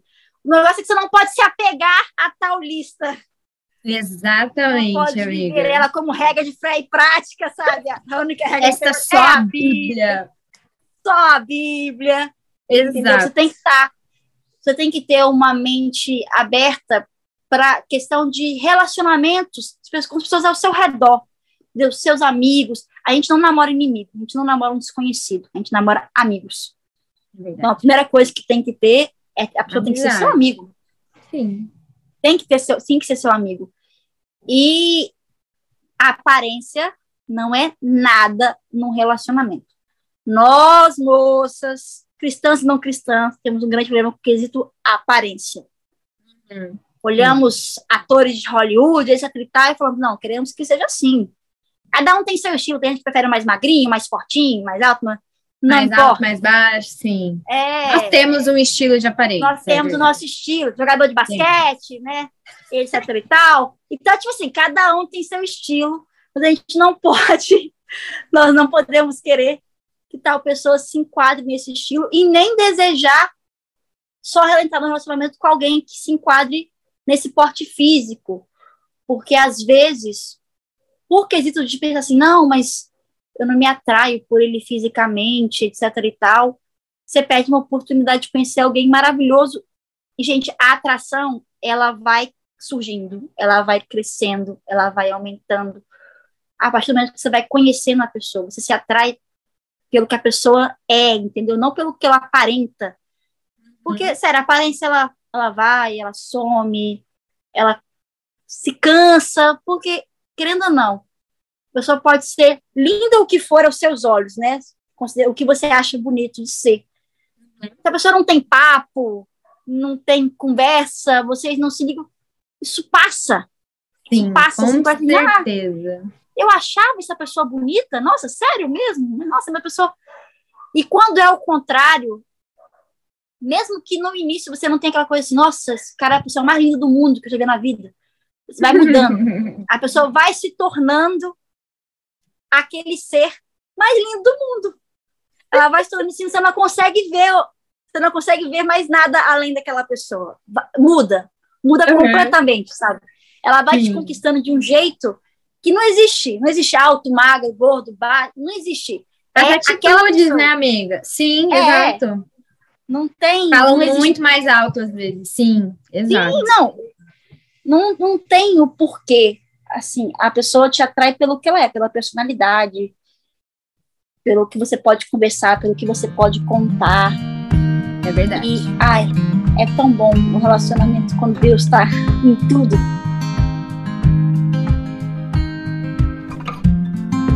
E, uma coisa. Sim, exato. Uma coisa que eu ia te perguntar, né, que eu acho que é muito legal é, que você contou da sua caminhada e tal, e teve uma hora que você falou um negócio que eu falei assim, gente, isso é muito importante. Quando virou a sua chave de você falar assim, eu não vou mais ficar desesperada, porque eu acho que o desespero, eu creio, pelo menos, que a maioria das meninas não é uma coisa que a gente quer, porque não traz coisa boa, e a gente sabe disso, né? Mas é uma coisa que a gente não consegue controlar, eu não sei qual das meninas vai se identificar comigo. Eu falei isso em outras conversas também, mas eu era uma pessoa que, assim, o período da espera, e você sabe muito bem disso, né, amiga? Mas é uma coisa que, que nos deixa não só ansiosa, mas é, assim, um negócio, tipo, eu tenho aversão, né, essa espera. Estar aqui é uma coisa que me faz mal. Eu não queria estar esperando, eu não queria estar solteira, isso para mim é um, um um castigo horrível e eu só quero sair desse momento logo né? A gente não vê a espera como algo bom que nem você conseguiu perceber depois. E você passou por isso também, né? De pensar, ter esse desespero, né? Tipo assim, será que eu nunca vou casar? Será que eu vou ficar para titia? Eu não quero isso, mas eu não estou vendo nada acontecer, então ai, como é que eu, sabe, tento controlar as coisas. E você falou que teve um momento que a chave mudou, que você falou assim, não, eu vou descansar, né? Como que foi virar essa chavinha, né, de você não ficar presa a esse desespero e a essa busca, porque uma coisa que a gente faz também, eu creio, né, muitas vezes, é ficar buscando, né? Então a gente tem a nossa listinha, fala assim, tá, o homem tem que ser assim. Aí a gente vira e fala assim, então deixa eu tentar achar o meu homem assim. E você fica querendo conversar, e você fica querendo, não falando que a gente não pode conversar e conhecer pessoas, não é isso, mas é o seu foco está em você achar, né? Em você ir lá e você ficar tentando procurar e falar assim, ai, mas ele é isso, isso, isso, aquilo então eu vou atrás, não sei o quê. Sendo que a gente não cultiva coisas mais importantes, que nem você falou depois, que é o seu foco em Deus e na sua vida para Deus, né? Demora muito para a gente chegar nesse nível. Como é que foi para você esse processo de sair de um, um foco muito grande em, nossa, eu preciso achar a pessoa, preciso ver se tal pessoa se encaixa no que eu quero, não sei o quê, e você começar a falar, não, pera, eu tenho um, um, trabalho a fazer, né? Um trabalho a fazer em mim, e eu tenho uma oportunidade para fazer isso agora. Como é que foi essa virada de chave? Você lembra mais ou menos como é que foi esse processo? Minha virada de chave foi mais ou menos na época da faculdade. Eu acho que quando a gente é adolescente, a gente não tem muita coisa na cabeça, então tem a gente ocupar, né? é, foca muito em coisas que não são necessárias, né? Sim. A gente tem esse problema, né? Que o mundo gira em torno da gente, qualquer coisa, o mundo, nosso mundo vai acabar e tudo Exato. mais. Exato, é tudo muito intenso na adolescência. Isso. E no caso, quando eu fui para a faculdade, a minha cidade é pequena, não tem faculdade, então eu tive que mudar para a capital, para Vitória. É, essa mudança de ambiente, mudança de contato, pessoas novas, e me fez perceber, assim, que não é, não é só aquilo, não é só meu mundinho, sabe? Tem muito mais coisa além do que do que eu vivia, do que eu via, do que eu imaginava. E uma das coisas que me fez desencanar um pouco, descansar um pouco, foi que logo quando a gente mudou para a Vitória para poder estudar, eu fiquei muito tempo sem ter uma igreja fixa. Eu não tinha nenhuma igreja em que eu me sentia muito bem. Assim, eu não, falava assim, ah, a igreja capital é diferente, porque a minha cidade pequena, todo mundo se conhece. Eu me sentia muito abandonada. Uma das igrejas que eu frequentei aqui, eu falei até que eu nunca mais voltava, e se eu não fosse presbiteriana, eu nunca seria, porque eu me senti muito mal na igreja. Primeiro, acho que eu entrei e saí e ninguém falou um oi, nem um bem-vinda. Então, assim, eu me senti muito mal. Eu comecei a sentir falta dessa comunhão que a gente tem na igreja, e do aprendizado que a gente tem na igreja. Eu senti, senti muita falta disso. E eu comecei a investir mais em ler a Bíblia. Como eu não tinha nenhuma igreja fixa e era muito longe de casa, a gente tem aquele pequeno problema da preguiça, né? E do, como se diz, ficar sem motivação Sim. de ir num lugar onde você não se sente bem. A gente não vai para a igreja para se sentir bem. Sim. A gente não vai para a igreja para fazer amigos são coisas que acontecem, né? Numa igreja onde você tem irmãos em Cristo, você cria amizades, tudo mais. A gente não vai para isso, a gente vai para glorificar a Deus. Uhum. Mas quando você é uma, uma pessoa que está agora na juventude, mudando de cidade, sem ninguém, sem família por perto, você busca isso no lugar onde você está acostumado a saber que tem pessoas com o mesmo ideal que você, né? A mesma cosmovisão. E como eu não tinha achado isso aqui ainda, eu comecei a ficar mais focada em ler a Bíblia, em aprender mais sozinha. Né? A gente sabe que a gente precisa da, da palavra do Senhor, a gente precisa de alguém que nos ensine, o pastor está aí para isso, e a comunhão é necessária, a igreja é necessária. Mas eu não me sentia bem nenhuma, e você sentia que ela falou assim, tal pastor, ah, tal pastor fala isso que eu não concordo, não sei o quê, aquela busca, né, pela igreja perfeita que também não existe, né? Criar, Mas, gente, outro é, podcast aí que a gente vai falar. É. Ai, então, bom. aí nesse momento em que eu mudei para cá e me senti um pouco desamparada nesse quesito igreja, nesse quesito, né, na parte assim, né, da vida cristã, eu comecei a focar mais nisso, focar em encontrar uma igreja em que eu conseguia aprender mais a palavra e que eu conseguia assim me sentir realmente conectada com os irmãos e eu comecei a ler muito mais a Bíblia por causa disso. E no caso do meu curso na arquitetura, pelo menos aqui na, no meu estado, é, é um curso assim que as pessoas são muito liberais, né? Umas visões assim muito muito diferentes do que a gente tem da vida, né? Aquela coisa ame e seja amado, não importa não importa o que seja. Então, assim, era uma coisa muito deturpada do que eu estava acostumado. Então, assim, se eu não focasse na palavra de Deus, eu ia acabar sendo levado pelas ideias, porque eles falam as coisas com muita firmeza, sabe? Assim, com muita propriedade. Se você não tem uma base, você acaba falando assim, ah, mas é verdade, né? Nunca pensei nisso. Você se deixa né? levar, porque Sim. você não tem aquela firmeza. Então, eu comecei a estudar mais, a focar mais nisso.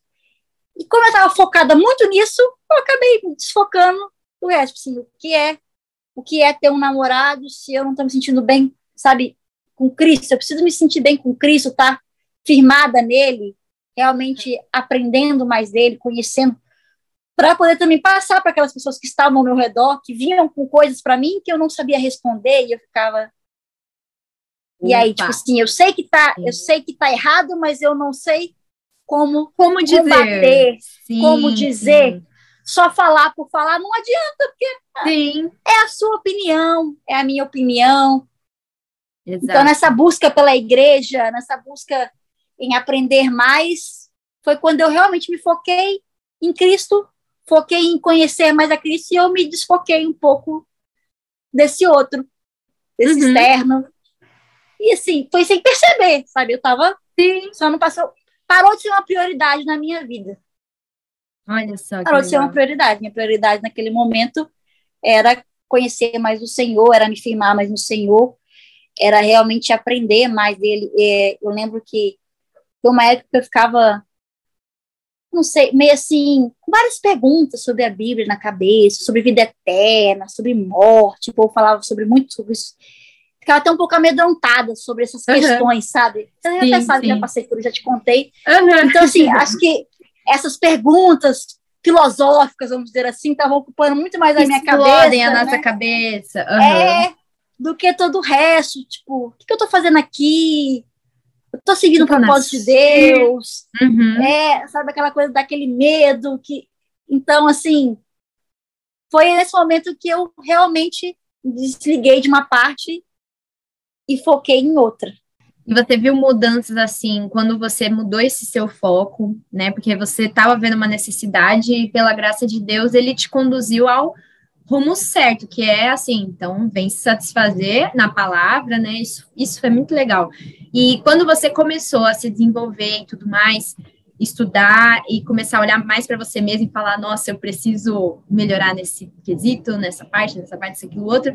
Como que você se sentiu assim? Depois você também encontrou a igreja e tudo mais. Como é que foi quando você se encontrou como pessoa em Cristo, né? Porque hoje a gente ouve muito também, tipo assim, se satisfaça em você mesmo, seja feliz com você mesmo. Hoje o negócio tá muito mais, né? Não é só acha o seu príncipe encantado, é tipo assim, não, não tenha príncipe encantado, seja feliz é. você mesma, seja plena, seja empoderada, seja das contas. Mas, gente, isso é tão vazio, porque a gente sabe que em muitos momentos, quando você tá com a sua cabecinha no travesseiro, cheia dos, das paranoias na cabeça, você fala assim, eu preciso de algo maior do que eu. Todo mundo tem isso. Todo mundo, ninguém consegue ficar pleno consigo mesmo. Assim, pelo menos não o tempo todo, porque, né, nossa arrogância é muito grande, nós somos capazes disso, mas até isso tem um limite. Tem um limite total, né? Então, como é que foi, assim, você se descobrir como serva de Cristo, né? Porque eu acho que é uma coisa que. O que você falou da adolescência é total. Exatamente isso. A gente, na adolescência, tudo é muito intenso, né? Tudo é para ontem, se não acontece, o mundo acabou, né? É tudo muito expandido, mas como que é, assim, no seu, no seu caso, o que você sentiu quando você se descobriu como serva e plena em Cristo, né? Tipo, estando descansada não só nessa questão de casamento, mas também em todas as outras áreas, porque parece que quando a gente se encontra com Cristo finalmente, né, pela graça e misericórdia de Deus, as coisas se ajustam muito bem, né? Então, uma coisa que você falou também que eu acho muito legal e que é o propósito dessa série, que não é você renegar o desejo do casamento, falar assim, não, eu não ligo mais para isso, não é importante, não é prioridade, não, não, não, e você meio que colocar esse desejo na lata do lixo. Não, é você ajustá-lo submetido ao Senhor, né? Então, você esperar por ele fazendo algo, sendo serva, né? Eu até coloquei aqui o exemplo da própria Rebeca, porque se a gente pegar a história dela, né, ela estava vivendo a vida dela quando o servo de Abraão chegou. Ela estava indo lá não porque ela sabia que depois de determinado tempo da vida dela, o, o ela estava prometida para Isaac, então uma hora isso ia acontecer. Não, ela não sabia de nada. Ela não sabia que o servo com quem ela estava falando era o servo de Abraão, que estava ali por causa daquilo. Ela não sabia de nada. Então, ela só demonstrou algo que ela já era, né? Quando ela pega a água para os camelos, dá água de beber para ele e tudo mais. Então, ela só refletiu algo que ela já deveria fazer, né? E o exemplo de Ruth também. A gente acha que a Ruth estava fazendo tudo premeditado, mas a gente vê muito claro lá no texto, né? Que ela vai para o campo trabalhar para poder cuidar da, da Noemi, né? Da sogra dela, depois de tudo que aconteceu. E Deus colocou ela no campo de quem, né? Do Boaz. Mas só que hoje, às vezes, no nosso, no nosso coração, a gente quer o quê? A gente quer ser Rebeca, ser Ruth para ganhar o Boaz, para ganhar o Isaac, entendeu? E não para agradar a Deus. E eu falo isso começando por mim mesma, porque anos atrás, quando esse assunto era tipo idolatria total no meu coração, é tipo assim, ah, então a chave é agradar a Deus é ser servo, então eu vou ser serva, porque aí Deus vai me dar o meu Isaac. E não é isso, entendeu? Como que foi para você, né, nesse momento em que você estava buscando e você começou a sentir, tipo, nossa, eu tenho um propósito maior, né, aqui, que não é por mim, mas é por, por Cristo.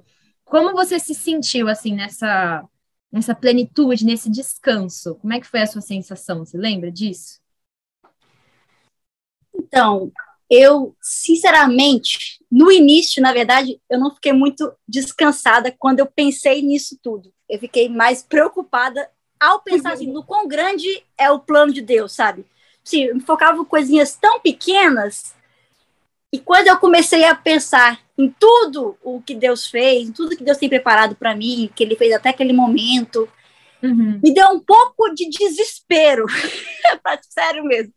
Deu Nós um estamos lidando com uma pessoa falei, muito emotiva, gente. É, é, é, entendeu? Descanso é um desafio da vida da Amanda. A gente sempre foi, amiga, sempre foi. Deus sabe, Deus cuida, Deus trata a minha ansiedade desde, desde sempre, desde bem novinha. Uhum. E, assim, quanto mais eu estudava, mais eu via, assim, o quão, o quão pequeno eu sou. E quando a gente vai conhecendo mais o Senhor, a gente se conhece mais também. E a gente percebe assim, cara, você não é nada, você não é ninguém. Exato. Tudo que você é faz está debaixo da vontade dele. Sim. Não adianta ficar desesperada. depois de estudar, estudar, estudar, assim, não adianta ficar desesperado. E finalmente, as pessoas do mundo, inclusive, até criticam isso. Ah, eu sou uma marionete na mão de Deus, então é isso que vocês querem dizer, não sei o quê.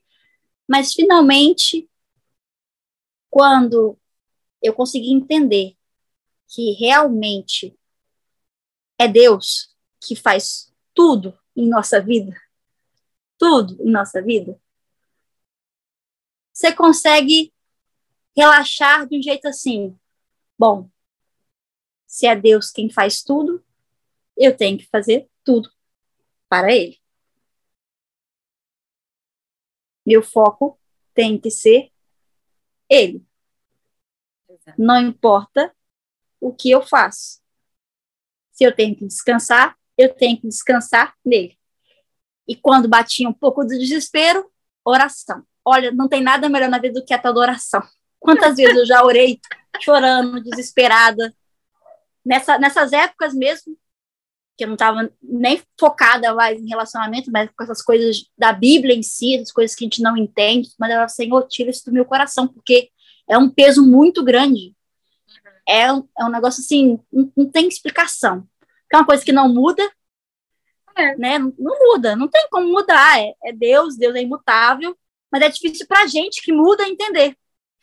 Então é Deus, me ajuda, uhum. me ajuda a entender e a ser satisfeita em ti, porque assim, na gente, não adianta, satisfeita em mim eu nunca vou ser, sempre vai ter algo é. que queira mudar, Exato. sempre vai ter algo que eu queira fazer, que não vai dar certo, ou que não vai sair como eu queria, ou que mesmo depois que saia, não vai me satisfazer do jeito que eu achei, achava que iria. Exato. E os desesperos ainda batem, de vez em quando.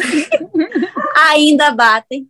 Mesmo eu tendo confiança plena no Senhor, sabendo da minha salvação, sabendo tudo que está no plano dele, tudo da vontade dele, que a vontade dele é perfeita, ainda tem os momentos de dificuldade, mas nessa época da faculdade em que eu realmente me encontrei firmada nele, eu comecei a perceber que mesmo nesses momentos eu posso orar, que ele vai me acalmar e me fazer descansar. Então eu não estou sempre descansando nele, é um pecado, é, acontece, é. a ansiedade está aí para essas coisas, mas eu sei que quando eu oro, ele consegue tirar todo esse peso do meu coração. Então, assim, ai, é muito bom Deus ter nos dado uma bênção tão grande, que é poder falar com Ele.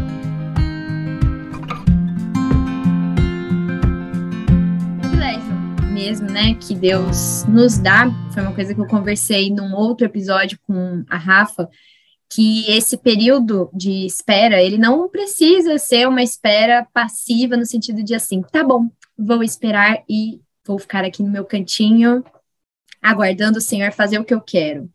Não, muito pelo contrário, a espera é um momento em que você mais trabalha de todos, porque quando você se dá conta disso, quando você tem esse encontro, né, quando você entende quem é o seu criador, quem é o sustentador de todas as coisas, quem é o Senhor, e você se vê dentro disso pela graça, que nem você falou, né? Porque, meu, quem somos nós? Por que nós? Toda a vida que Deus montou pra gente, né? Do jeito que Ele quis, com as dores que a gente sofreu, com as alegrias que a gente teve, com as oportunidades, tudo, tudo determinado por Ele. É, aí você faz o que em relação a isso, né? Você não só fica parada falando assim, não, senhor, eu quero, eu vou esperar aqui sim, mas eu vou. Não, você trabalha, você serve, né? E esse é um, o período da que a gente está esperando, que nós estamos solteiras, foi uma coisa que eu comentei. Casadas, o seu trabalho é uma coisa, é para glorificar a Deus, com certeza, e, e é muito assim maravilhoso você ter um parceiro de vida para servir no ministério, na igreja, aos irmãos tudo mais. Só que solteira também tem a sua valia e tem essa, essa diferença, né? Que o seu interesse ele está totalmente submetido ao Senhor. Não que casada você não esteja, mas agora você é uma com ou, um, uma pessoa só com outra, né? Então é, a sua dinâmica é muito diferente em todos os sentidos. Você já é uma pessoa diferente, porque você tem uma outra, né, em você. tem outros interesses, tem outra forma de olhar a vida.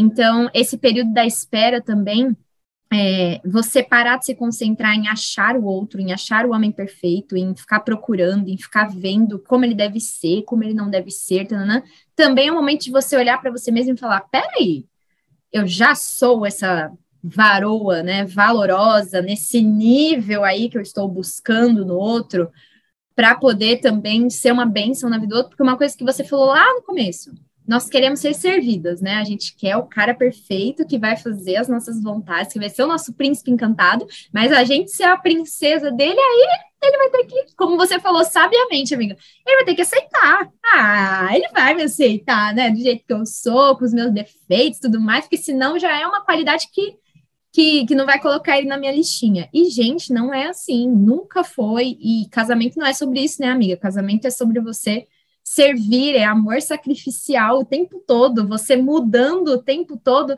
não só para agradar o outro, mas também para a dinâmica encaixar, né? Porque os dois muitas vezes vão ter coisas que vão se chocar, mas você vai falar, ah, vai ser sempre um choque? Não, você vai se amoldando para as coisas se encaixarem.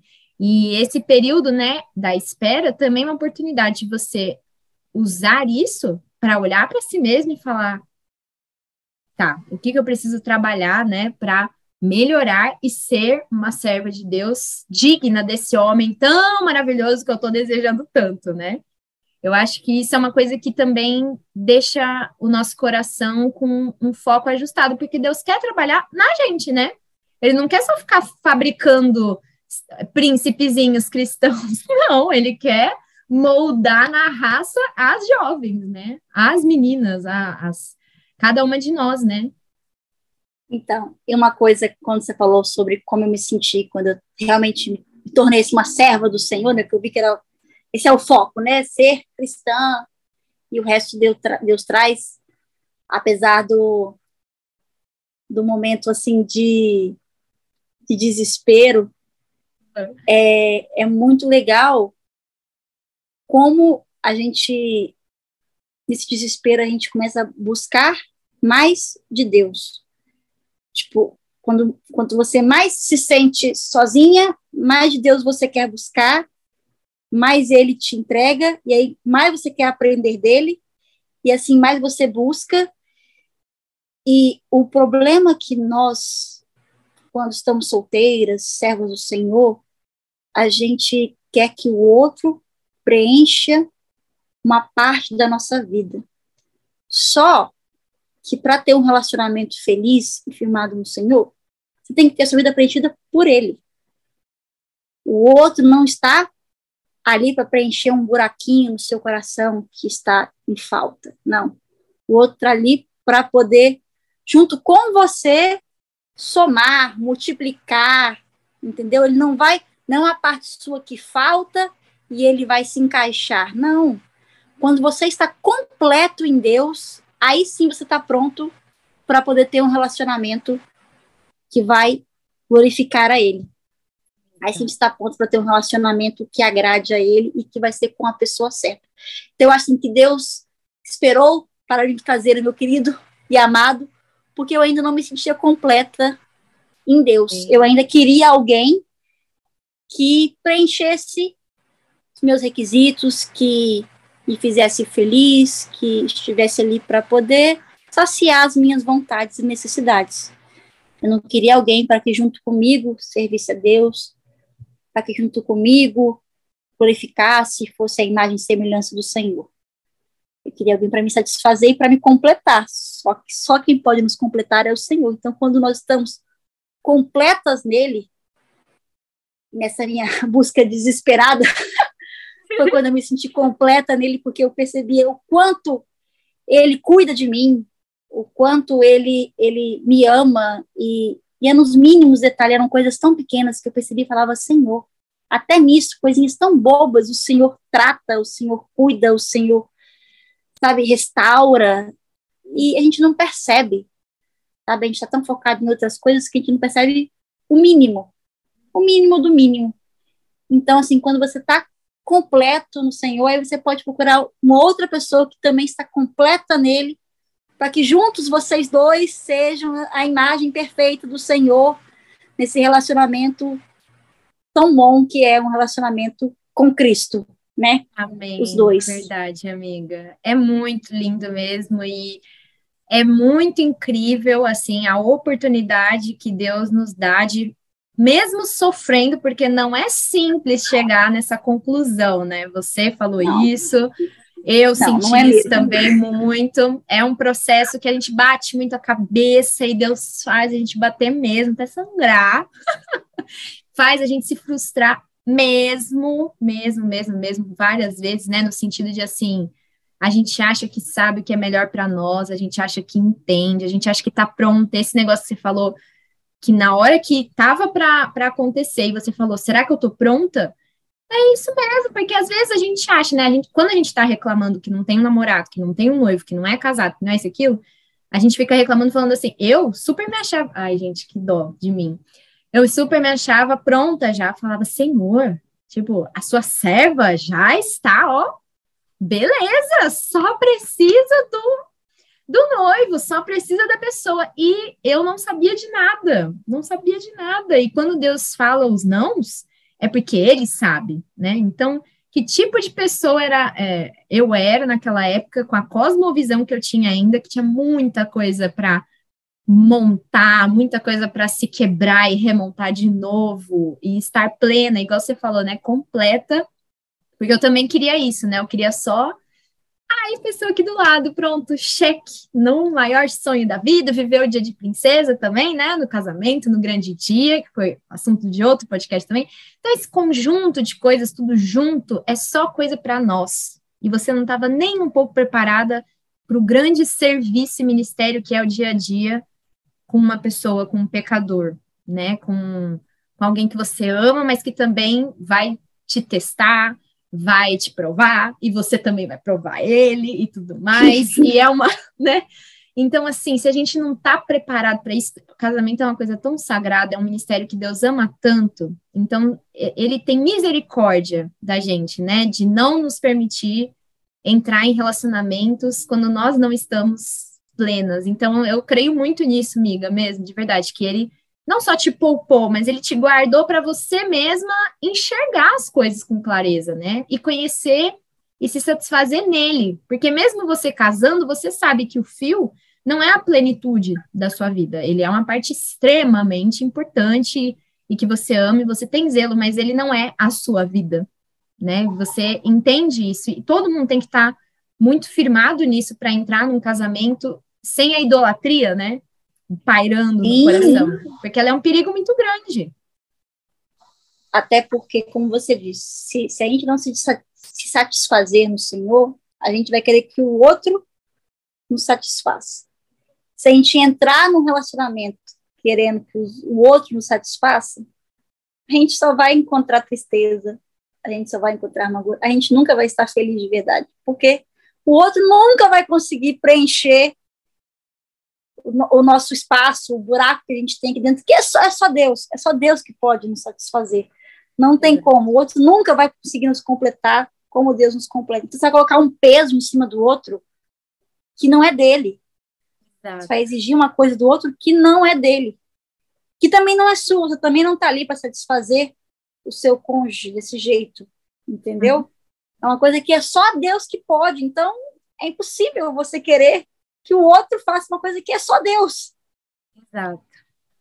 Exato. E muitas vezes, né, a gente é, a, a gente espera para ver, né, o negócio. E a gente não quer compreender isso. Eu tinha muito isso também, falando assim, meu Deus, mas se for para eu me encontrar com Deus e me satisfazer totalmente em Deus, cara, uma coisa que eu tinha dificuldade, porque esse assunto era um Isaac, como eu diria assim, um Isaac no sentido de assim, Abraão teve que colocar o seu Isaac no, no altar e oferecer a Deus por obediência e fé, mas era uma coisa que ele não queria fazer, porque era o filho dele, o filho da promessa, ele esperou 100 anos para ter esse filho.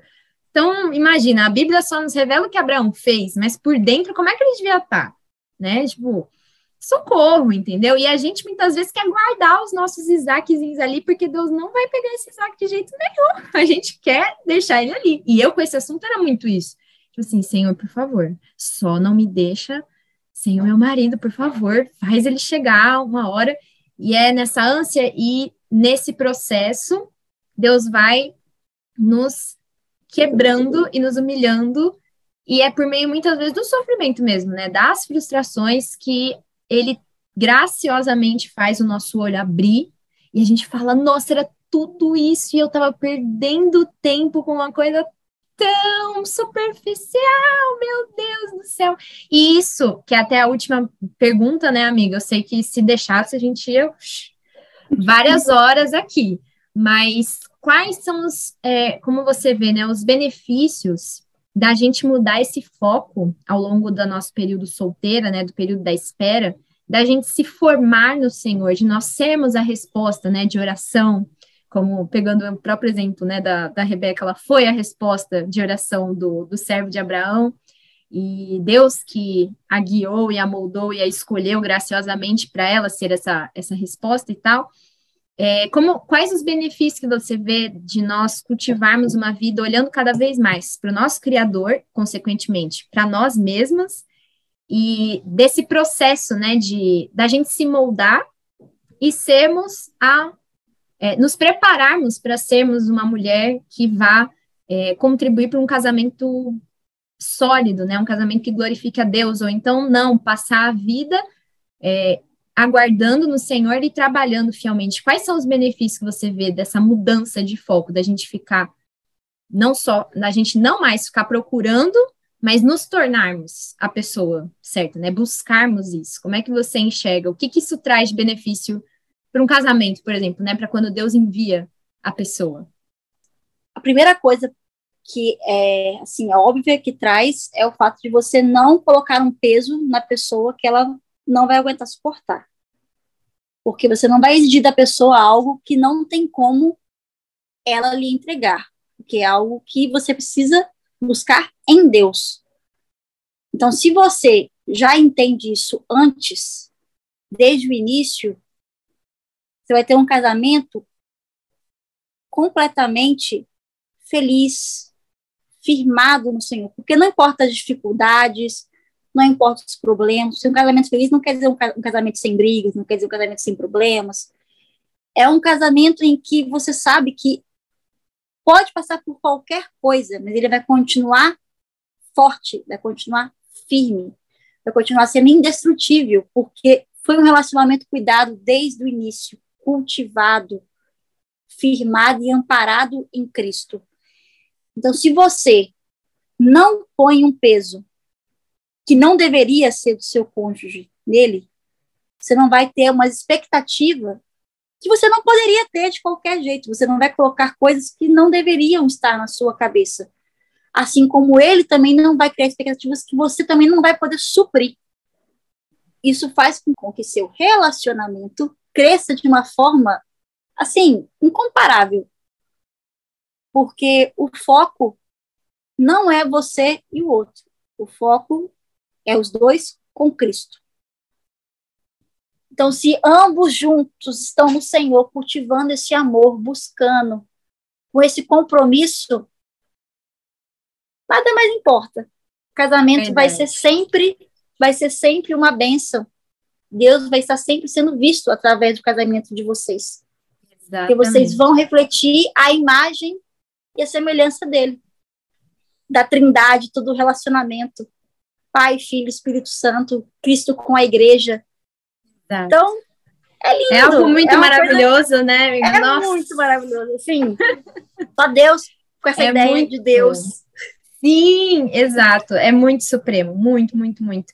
E uma coisa que eu acho legal a gente pontuar nesse episódio também é que tem um vídeo de uma menina que ela chama Arlene Diniz. Ela tem um canal cristão, né? Ela também é escritora. E eu assisti um vídeo dela falando sobre essa questão, né? Que às vezes a gente tá muito focada em, em, em procurar o outro e tudo mais, para ser feliz, para ver o conto de fadas, não sei das quantas, e você, e na verdade, né, o, o, o real trabalho é que, assim, quando a gente nota que nós temos que trabalhar em nós mesmas, né, e esse processo é o quê? Relacionamento com Deus, então, a leitura da Bíblia, é que nem você falou, oração, comunhão com a igreja, serviço na igreja, porque você tem sim alguma coisa que fazer. Ah, eu não sei meu dom, eu não sei meu talento. Então comece pedir, ajudando, né, alguém lá se prestando a ser um auxiliar, pronto, que aí você vai descobrindo, né?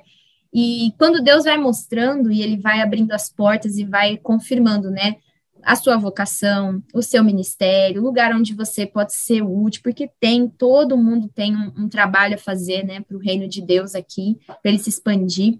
E você vai tendo isso, você vai vendo o quanto que é imenso, né?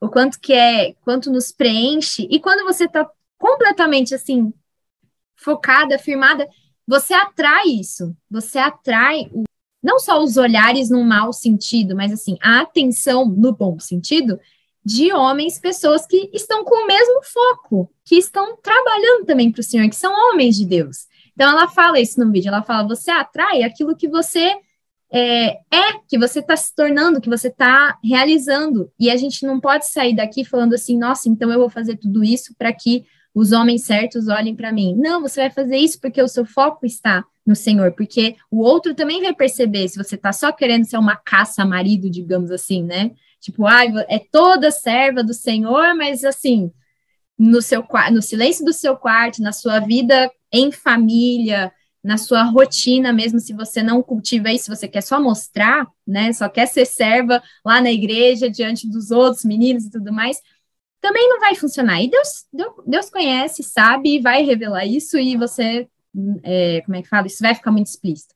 Mas ela fala no, no vídeo nesse sentido de quando você está plena, que nem você falou, né? Completa, servindo, entendendo mais, e se derramando nesse oceano, né, sem fim, que é o Senhor, que é a graça, que é o trabalho para ele até que Cristo retorne. A outra pessoa, se for da vontade de Deus, vai notar isso, isso vai ser claro, assim como vai ser claro para outros, né, seus amigos, pessoas que não conhecem a Deus também, as pessoas veem essa diferença. Então, você não precisa ficar caçando e nem desesperada para achar uma pessoa certa, enquanto, mas você substitui isso por um trabalho para você ser a pessoa certa. Para o outro, não. Primeiro e antes de tudo para Deus, porque quando a gente trabalha para ser o que Deus deseja, consequentemente, nós vamos ser, né, uma futura esposa melhor, uma namorada melhor, uma serva melhor, uma amiga melhor, porque Deus ele ele ajusta, né, toda a nossa vida como um todo, nada fica de fora, né? Isso que é, é muito, nossa, isso eu acho assim maravilhoso, né? É um tempo de oportunidade, um tempo de oportunidade muito rico, quando Deus finalmente faz a gente endireitar o no, a nossa cabeça, o nosso coração, para falar: minha filha, para de olhar para uma coisa desse tamanho e olha tudo que tem, né? E sou eu esse tudo. É muito legal.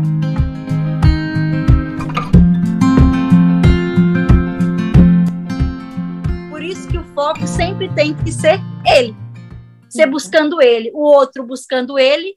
Nessa busca, uma hora os dois se encontram e vão buscar juntos. Vai, exatamente. Num time fortalecido, gente. Num time Aí. fortalecido. É exatamente isso. E uma coisa também que é muito bom falar para solteiras desesperadas como nós duas, né, amiga? Porque quantos vídeos, quantos podcasts, quantas músicas, quantos livros a gente não lia nessa fase que a gente estava desesperado e falava assim: ah, muito bonito falar, né? Mas viver é penoso, né? Eu, pelo menos, era assim. Eu vi os vídeos, falava, gente, eu sei que isso é verdade, mas por dentro eu tô tipo assim. Acaba logo fase da solteirice, porque eu não suporto mais e eu não estou feliz. Essa era a verdade. Então, uma palavra de ânimo para essas jovens entendam que, assim, há meninas igual vocês, ó, tá aqui a Amanda para provar, era desesperada também, achava que ia morrer solteira, e isso trazia um, uma agonia gigantesca para ela. E aqui, quem vos fala também, pessoa doida, que já chorou muito por causa disso e não conseguia mesmo descansar. E, e aí, uma mensagem para essas, né, nossos ouvintes, que não só vale a pena, mas que esse período passa, esse bendito período de desespero que corrói, né? Porque a gente não está falando aqui que nós ficamos plenas, né? Até a Mandinha falou aqui que mesmo no momento em que você entendeu, que você se satisfez, que você resolveu descansar e viu que era possível, não é uma coisa plena, constante. Eu ainda sou solteira no caso, e vira e mexe dá aqueles momentos de falar, tipo, meu Deus, será que vai acontecer? Será que não vai acontecer? Eu quero muito que aconteça, mas uh, Vem, só que a agonia, né, aquela coisa ruim de você se sentir pesada, de você ficar chateada, né, com não ter um, um, marido, não ter algo em vista, passa, gente, passa quando nós começamos a nutrir o nosso relacionamento com o Senhor, com o fim de falar assim, Senhor, me livra disso, e coloca o Senhor no lugar, né? Não da gente ficar, vou ter um relacionamento para pedir mais pelo meu marido, não, é falar, Senhor, tira esse ídolo e coloca o Senhor no lugar, porque eu não consigo, eu não sossego, entendeu? E você ser verdadeira, porque eu garanto, eu falo com boca cheia, assim, e é por isso que essa série nasceu, para falar isso, que quando você cultiva esse relacionamento, esse momento chega, pode demorar, é um processo, não vai ser assim a sua primeira oração, já vai ter um pronto, ai, tô plena, vamos lá trabalhar para Deus, e quando for. A... Não, não vai ser assim, é, é um uma caminhada, uma caminhada de, de compromisso mesmo, né? Meu, você olha para trás e fala: Louvado seja Deus por estar solteira. Eu nunca pensei que eu ia falar essa frase, gente. Nunca pensei que eu ia publicar um podcast falando essa frase, porque para mim ela era uma mentira, eu não conseguia, mas acontece, porque você vê que é muito maior, né? O que Deus faz na nossa vida e o que ele nos faz enxergar, o que ele nos faz entender então, essa mudança de foco é muito valiosa nesse sentido, porque preenche. O que a gente tem que entender também é que, assim como Deus não dá nenhum fardo que a gente não aguente carregar, ele também não dá nenhum desejo no nosso coração que ele não vá suprir. Se ele deu a, a essa pessoa, que a maioria nós temos, né? A maioria de nós temos o desejo de casar, não é que ele quer que você sofra o resto da vida sonhando em casar e você nunca vai casar. Aí, se ele deu esse desejo, é porque ele está preparando o varão para você. O problema é que o tempo dele não é o nosso. Exatamente. E aí a gente acha que a gente vai ficar solteira, mas se Deus deu esse desejo, mesmo que depois ele tranquilize o nosso coração quando estamos finalmente confiando nele, é porque ele está preparando, minha amada. E quando finalmente acontece, você percebe que a espera valeu completamente a pena. Não tem, não tem como. É uma coisa tão perfeita, tão maravilhosa, que qualquer coisinha diferente ter estragado o quão perfeito é depois. É muito bom, é muito bom você não se adentrar em relacionamentos que não vão dar em nada. Você ficar buscando satisfação em outros que não vão satisfazer satisfazer, porque é só Deus que pode. É muito bom você se guardar, você esperar confiando nele, aproveitando esse momento da juventude, das amizades, uma liberdade que você tem diferente, porque depois que você se compromete com alguém, a visão muda, a liberdade muda, as coisas mudam. Você depende de alguém, alguém depende de você. É diferente. É um diferente muito melhor? É. Mas Mas é diferente. É muito bom. São momentos incríveis na nossa vida que, que passam, passam muito rápido. No, enquanto nós estamos passando, a gente acha que não, que demora. É, parece uma eternidade. Mas depois, depois que termina, a gente vê o quão rápido foi. E se a gente passar esse tempo todo da espera sofrendo, a gente, tipo assim, vai estar tá perdendo um momento ótimo com Deus, um momento de crescer, de aprender, de se fortalecer. E vão ser dias jogados fora, que você poderia ter aproveitado, conhecendo Exato. mais o Senhor, conhecendo mais a si mesmo. E você perdeu sofrendo, sentindo dó de si mesmo, porque, ah, eu sou de tia, ai, vou morrer solteira, ai, não sei o quê. Sendo que não é isso, Deus não nos preparou para isso. Exatamente. Ele preparou para algo tão maior só que a gente ainda não sabe. A gente só sabe quando acontece. A gente só deixa de reclamar e começa a agradecer quando finalmente chegou lá. É, Durante o caminho exato. todo a gente murmura. A gente é igual o povo de Israel no, no deserto. A gente murmura, murmura, murmura, murmura, murmura. Maná caindo do céu, codorniz e tudo mais. E a gente quer murmurar. A gente sente falta do Egito quando a gente exato. sofria e tudo mais. A gente quer voltar. Mas não, quando a gente chega na Terra Prometida, ah, gente, é, é aí... outra coisa. A gente Sim. começa finalmente a entender assim os planos Exato. de Deus, sabe? É quando a gente sente assim, nossa Deus, obrigada, Senhor, obrigado como você diz, por ter nos guardado, Exato. nos livrado dessas coisas, nos livrado de relacionamentos tristes, porque um namoro que não é cristão não vai te edificar em nada, vai só te fazer sofrer, piorar a sua Sim. situação, machucar o seu coração. Você vai se apegar à pessoa, você vai se apegar à família, e depois que esse vínculo é quebrado, você sente saudade, sente falta com pessoas que param de fazer, fazem parte da sua vida num período, depois param de fazer parte, você nunca mais vai ter um contato que você tinha antes, você vai só perdendo pedaços de você pelo caminho. Exato. Enquanto Nossa. é tão bom quando você se mantém inteiro para entregar tudo seu para a pessoa certa. Ai, que deixar pedaço para outros que não vão fazer nada com seus cacos, entendeu? É muito melhor, está totalmente completa para a pessoa que Deus preparou para você. Ai, que coisa mais linda, gente. Nossa, você separou essa frase para encerrar o podcast ah. com essa, né, o Amanda Lispector. Ah. Ai, muito bom, amiga. Muito obrigada. Muito obrigada pelo seu tempo, pelas suas palavras, palavras de sabedoria, de quem viveu, sabe como é lidar com esse período da espera, com essa idealização, né, e a construção de uma nova, um novo caráter, né, pela graça de Deus. Então, muito obrigada, viu, por tudo que você falou, por todo o conhecimento que você jorrou aqui também.